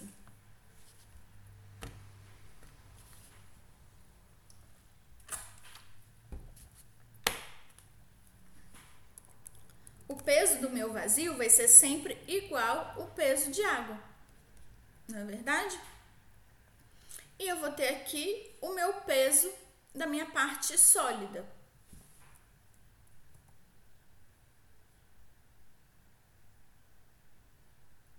Aí aqui é o que eu tinha falado, né? O meu peso de água é sempre, o meu peso do vazio vai ser sempre igual ao meu peso de água. Então, se eu não tenho água, o meu peso de vazio é zero, né? Então, aqui vamos começar nos índices físicos propriamente ditos. Primeiro, mais simples de todos, é a umidade. O que, que é a umidade? É a minha relação em peso do meu peso de água pelo meu peso de sólido. Então, se eu tenho uma umidade igual a 100%, significa o quê? Que eu tenho a mesma quantidade de água em peso que eu tenho de sólido. Se eu tenho minha umidade igual a zero, significa o quê? Que o meu peso de água é igual a zero. Perfeito? Outro índice físico importante é o índice de vazios, que eu já comentei com vocês agora, né? Que é o que? A relação entre o volume de vazios pelo volume de sólido. Né? Aqui, a mesma coisa, né? Se eu tenho o meu volume de vazio igual o meu volume de sólido, eu vou ter o quê? Eu vou ter que o meu índice de vazios é igual a 1. Esses dois valores são valores que podem variar, né? Por exemplo, a umidade pode variar de zero a qualquer número praticamente. E o meu índice de vazios não pode variar de zero, né? Porque sempre vai ter uma quantidade de volume de vazios, mas ele vai variar de um certo valor até um valor muito grande. Eu posso ter um solo em que eu tenho um volume de vazio maior do que o meu volume de sólido. Isso é uma coisa muito importante que vocês têm que estar muito atentos. O índice de vazios é uma relação que é, é um índice que se relaciona bastante com a porosidade, né? Eles têm uma relação muito ligadinha. Enquanto o índice de vazios é o volume de vazios pelo meu volume de sólido, a minha porosidade é o meu volume de vazio pelo meu volume total. Ou seja, aqui sim o máximo, entre aspas, que eu poderia ter de porosidade era uma porosidade de 100%, né? E aí, na verdade, não teria solo nenhum, né? Mas é, aqui existe um número máximo de porosidade que eu posso ter, enquanto no meu volume, o meu índice de vazios? Não, eu não tenho um máximo, né? Outro índice importante é o grau de saturação, né? E a saturação vai, isso, esses aqui, vocês estão vendo, é tudo de volume, né? Isso aqui é tudo é relação de volume e esse aqui é relação de peso. Né? E o meu grau de saturação é o quê? Pode ser S ou GS também, que às vezes fala, que é o quê? É a relação entre o meu volume de água e o meu volume total. E aí sim, a minha saturação pode variar de 0 a 100%. Né? Zero se o meu solo for seco, 100 se o meu solo for saturado. Além disso, eu vou ter vários pesos específicos. A gente viu todos esses pesos específicos lá em rochas, eu acho, não foi? Eu acho que sim, né? A gente vai ter o peso específico natural, que é o peso total sobre o volume total, sendo que aqui a, a saturação pode variar de 0 a 100, né? 100%. O meu peso específico saturado, que é a mesma formulação, mas aqui sempre a minha saturação vai ser igual a 100%. O meu peso específico seco ou peso específico aparente seco, que é o que? A relação entre o peso só da parte sólida com o volume total, o peso específico submerso, que é o peso específico saturado de menos o peso específico da água, né? E aqui novamente a minha saturação vai ser igual a 100%. O peso específico dos grãos, que é apenas o peso específico da massa sólida, enquanto o peso específico da água, né, que é o peso da água pelo volume da água, que isso aqui vai variar bastante com a temperatura, não é verdade? Já a massa específica é bem parecido, né? Eu também vou, to vou ter todos aqueles tipos de massa específica, né? Só que aqui é uma relação de massa por volume e não peso por volume. De uma forma geral, em solos a gente vai tratar sempre de peso específico, a gente não vai tratar de massa específica. Né? Então aqui eu coloquei tudo Rho para separar, né? Rho como peso específico e gama como massa específica. Só que muita gente usa gama para dizer peso específico também. Então vocês fiquem bem atentos em relação a isso. Já a densidade, aqui em geotecnia, a gente considera a densidade uma propriedade adimensional e que é uma relação entre o peso específico ou a massa específica do sólido que a gente está analisando pela da água, né? Sendo que é da água a 4 graus, né? O peso específico da água a 4 graus ou a massa específica da água a 4 graus. Pra, mais para frente, quando vocês estiverem estudando é, concreto, aço, eles usam densidade para dizer massa específica, né? Então vocês têm que estar atento que aqui em solo é um pouco diferente. Densidade não é a mesma coisa que massa específica. Densidade é uma relação adimensional entre a massa específica ou o peso específico do material pelo da água. E aqui são as diversas relações entre os índices físicos em que vocês têm que aprender a deduzir todas essas equações, ok? E vocês têm que aprender a deduzir todas essas equações a partir da expressão em que da definição, né? Então eu tenho que a partir, então peso específico natural. O que, que é o peso específico natural? É o peso total dividido pelo volume total e aí, a partir disso, vocês têm que chegar nessa expressão. Isso com certeza vai cair na prova, entendeu? Na prova de cálculo. Então, vocês têm que estar bem atentos a isso.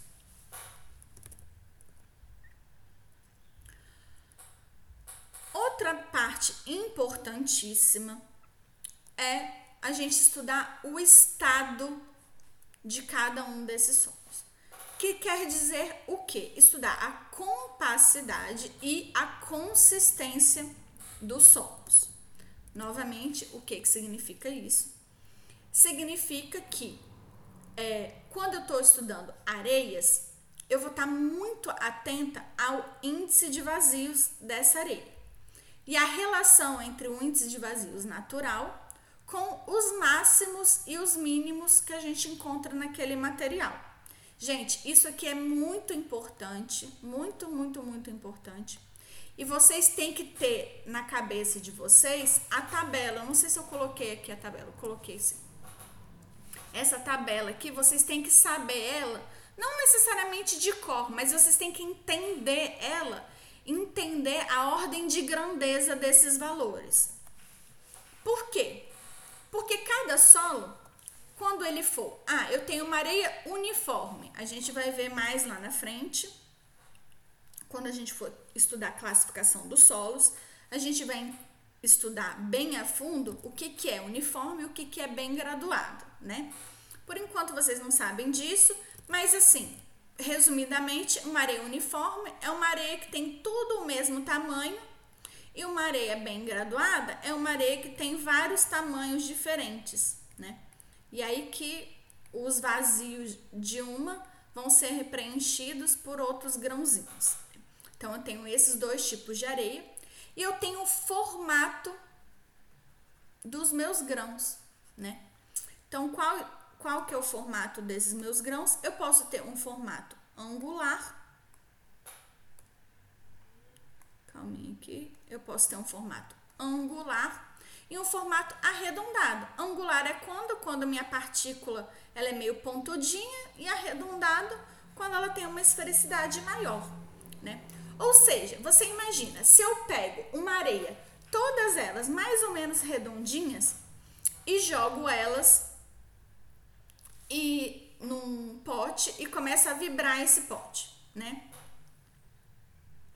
Arena, eu acho. Arena.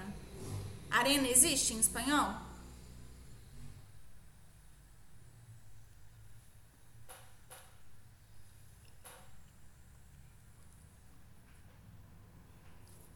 Perfeito. Então, é, se eu tenho uma areia ou uma arena todas mais ou menos do mesmo tamanzinho assim. E aí é, eu pego elas e coloco num pote e começo a vibrar esse pote, né? Quando eu tô vibrando o pote, o que que vai acontecer? Elas vão se encaixando, não vão se encaixando melhorzinho? Vão se encaixando, né? E aí elas vão é, acabando que elas vão ficando é,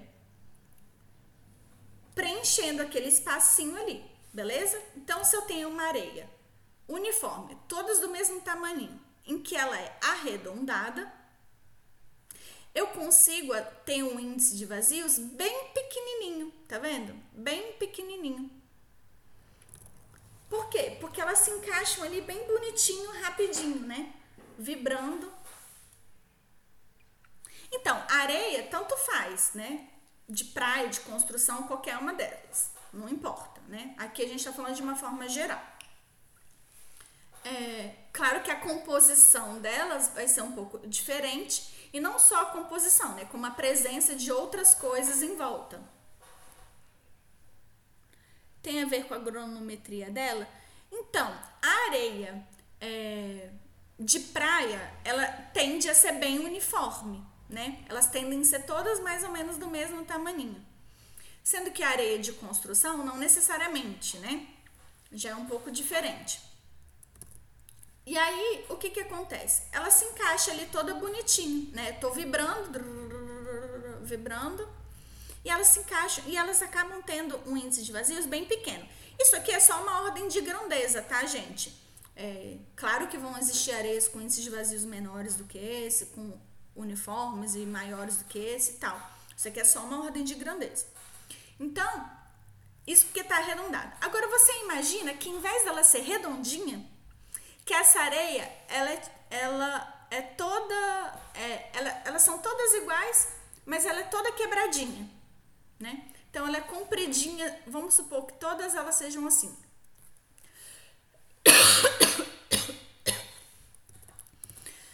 Você acha que se eu tentar vibrar ela, eu vou conseguir ter um índice de vazios tão pequenininho assim, com um monte de areia nesse formato?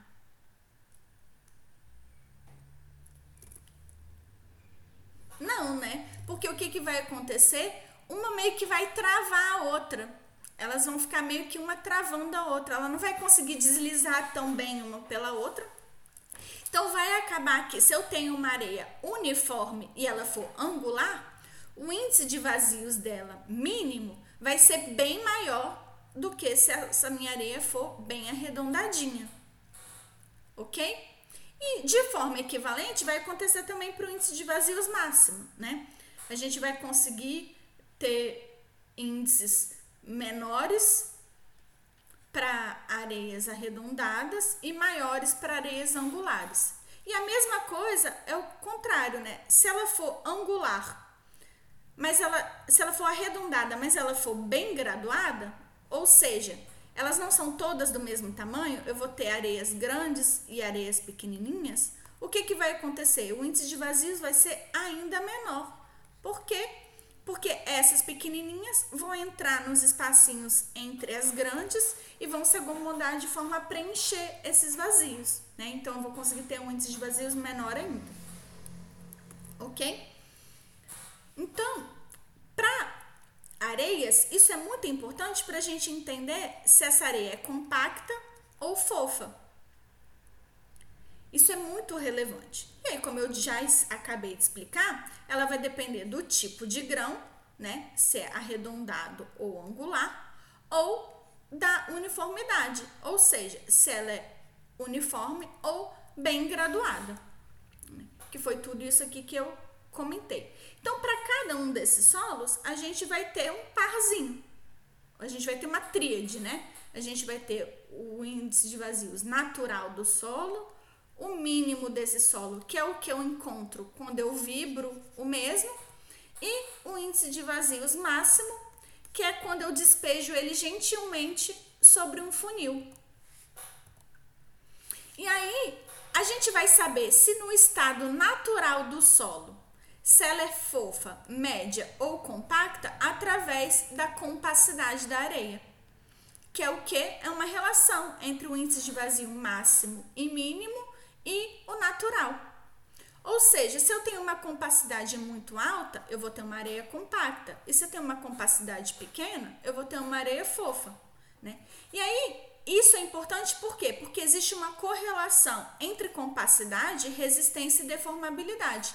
Quanto mais compacta for uma areia, mais resistente vai ser uma areia. Quanto mais compacta for uma areia e mais resistente for uma areia, menos deformável vai ser uma areia. Então existe uma relação entre isso, né? Claro que a deformabilidade não vai depender só da complexidade, ela vai depender também da qualidade dos grãos, do tipo do grão, né? Então se for uma areia de quartzo, ela vai ser muito menos deformável do que se for uma areia de calcita? Então, é, a gente vai ter deformalidades diferentes. Então, depende também disso. Não depende só disso, mas depende também. E também, se for do mesmo material, se for uma areia de calcita, mas que aquela calcita veio de uma rocha muito porosa, os meus grãos de areia também vão ser porosos e vão fazer com que aqueles grãos sejam mais deformáveis do que um grão de um outro tipo de calcita que é pouquíssimo poroso, né? Então também varia disso, né? Depende do tipo do grão original, né? Do mineral, de como ele foi formado da minha rocha original. Mas depois também depende da compacidade que ele tem in situ.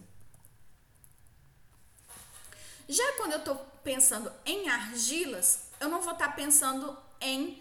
É, eu não vou estar tá pensando em índice de vazios dessa mesma forma. Eu vou estar tá pensando mais em consistência da argila em plasticidade da minha argila. E para eu analisar a consistência da minha argila, eu vou usar principalmente dois tipos de ensaio. O ensaio de resistência à compressão simples, que eu já comentei com vocês, e o ensaio de limite de Alterberg. esse ensaio de limite de resistência à compressão simples, a gente também utiliza, que eu falei com vocês, para analisar a sensibilidade. Sensibilidade, né? É os dois. Então, vou começar aqui na análise da sensibilidade, em que a gente vai utilizar esses dois tipos, né?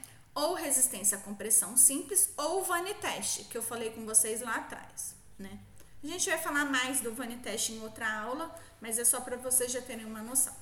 Então, quando eu estou analisando a sensibilidade, eu vou ter esses três tipos de nomenclatura que a gente também de, chama sensibilidade de índice de estrutura. Eu, sinceramente, gosto mais desse termo, índice de estrutura, do que de sensibilidade. Né? Por quê? Porque realmente eu saber o quanto eu estou variando a minha estrutura. Né? Então, eu vou precisar de dois tipos de amostra. A minha, minha amostra indeformada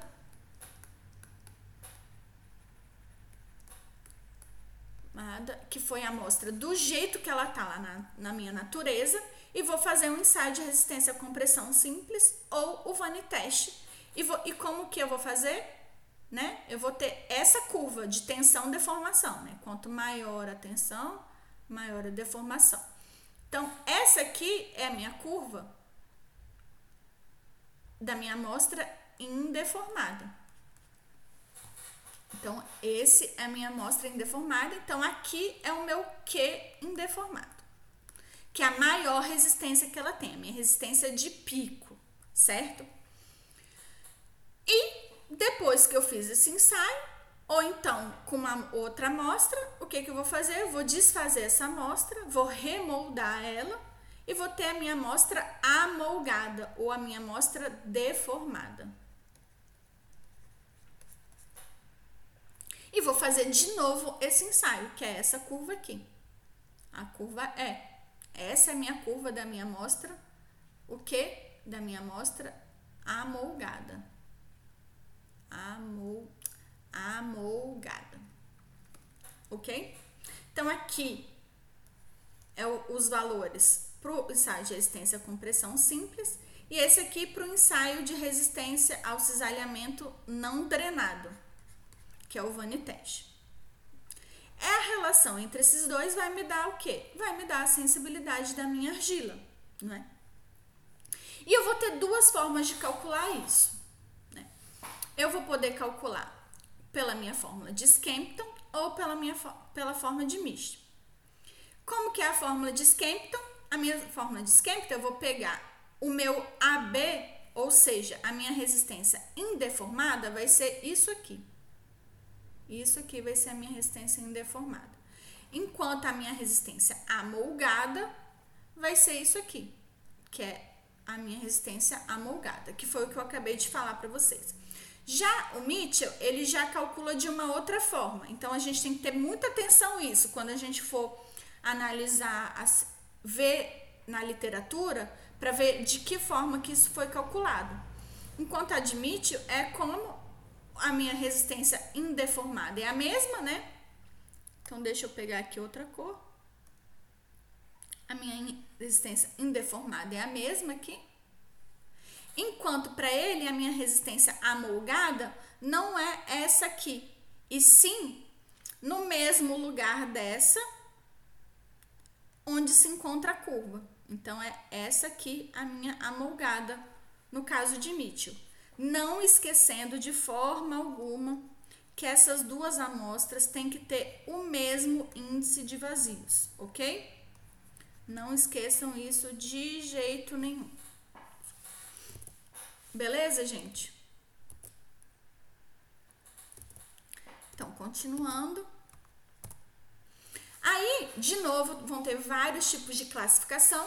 Então, a gente diz que a minha argila é insensível, ou seja, que a estrutura dela não se modifica com ela ser amolgada ou indeformada quando a sensibilidade é igual a 1. Se a sensibilidade for de 1 a 2, ela tem baixa sensibilidade, média, sensível, extrasensível, rápida e altamente sensível. Tem várias formas de classificar a sensibilidade, aqui tem várias, tá vendo? Insensível, levemente sensível, etc e tal. Os valores aqui também mudam. Eu só coloquei vários aqui para vocês verem. E aqui eu dei alguns exemplos de sensibilidade, como que a gente encontra no Brasil. Então a gente tem argilas sensíveis na Baixada Santista, né, que tem sensibilidade de 4 a 8. É, tem lá em Florianópolis também algumas muito grandes. E que eu saiba, no Brasil, as argilas com a maior sensibilidade a gente encontrou lá em Porto de Santana, no Amapá, que é sensibilidade de 24. Então você vê aqui que aqui já seria uma argila muito rápida, ou aqui também é argila rápida, né? Tem várias formas de classificar. E aí é algo que vocês podem também colocar no trabalho de vocês de geologia ou vocês já acabaram ele do artigo.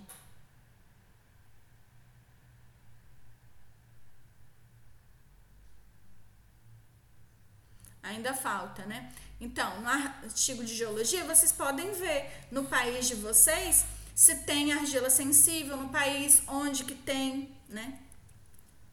Porque em cada país tem valores diferentes. Então, aqui no Brasil são esses valores.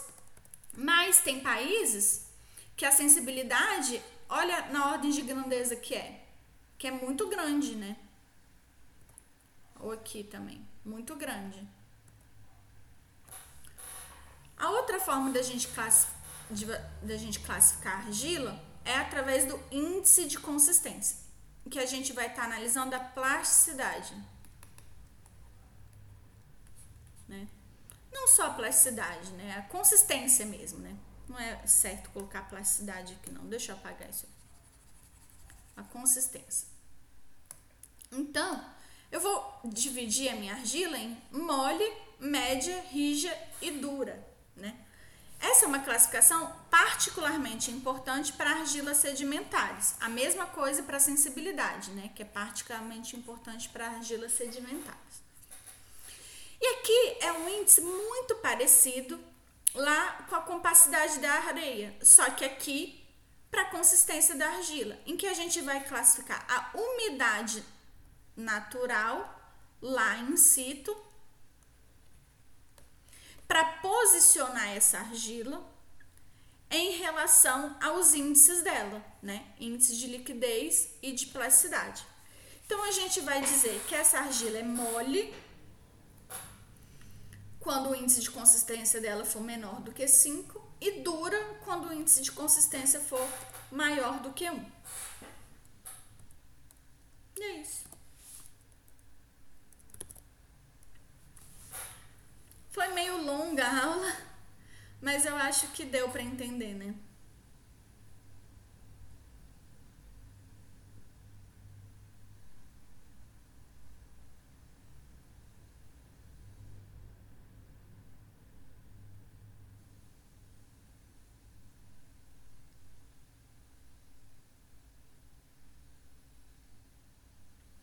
Sim, é bastante.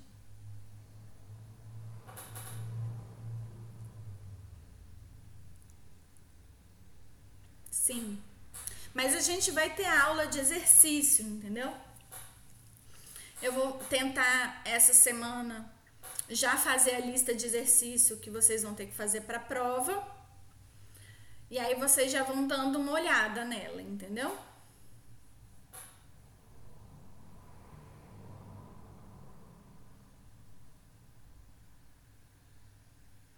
Posso, meu amor.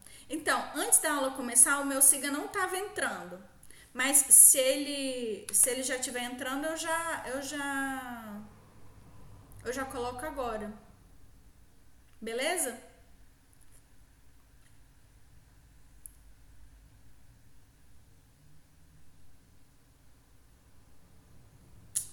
De boa.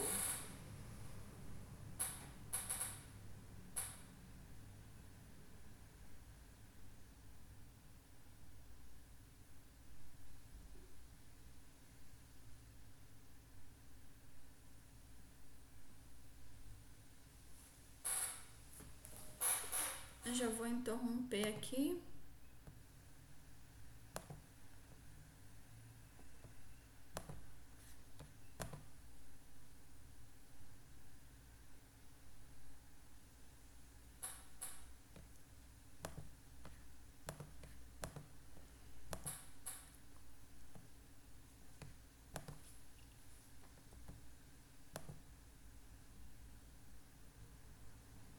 Gente, eu tenho um pequeno Acho que aconteceu um pequeno problema aqui na hora de que foi gravar.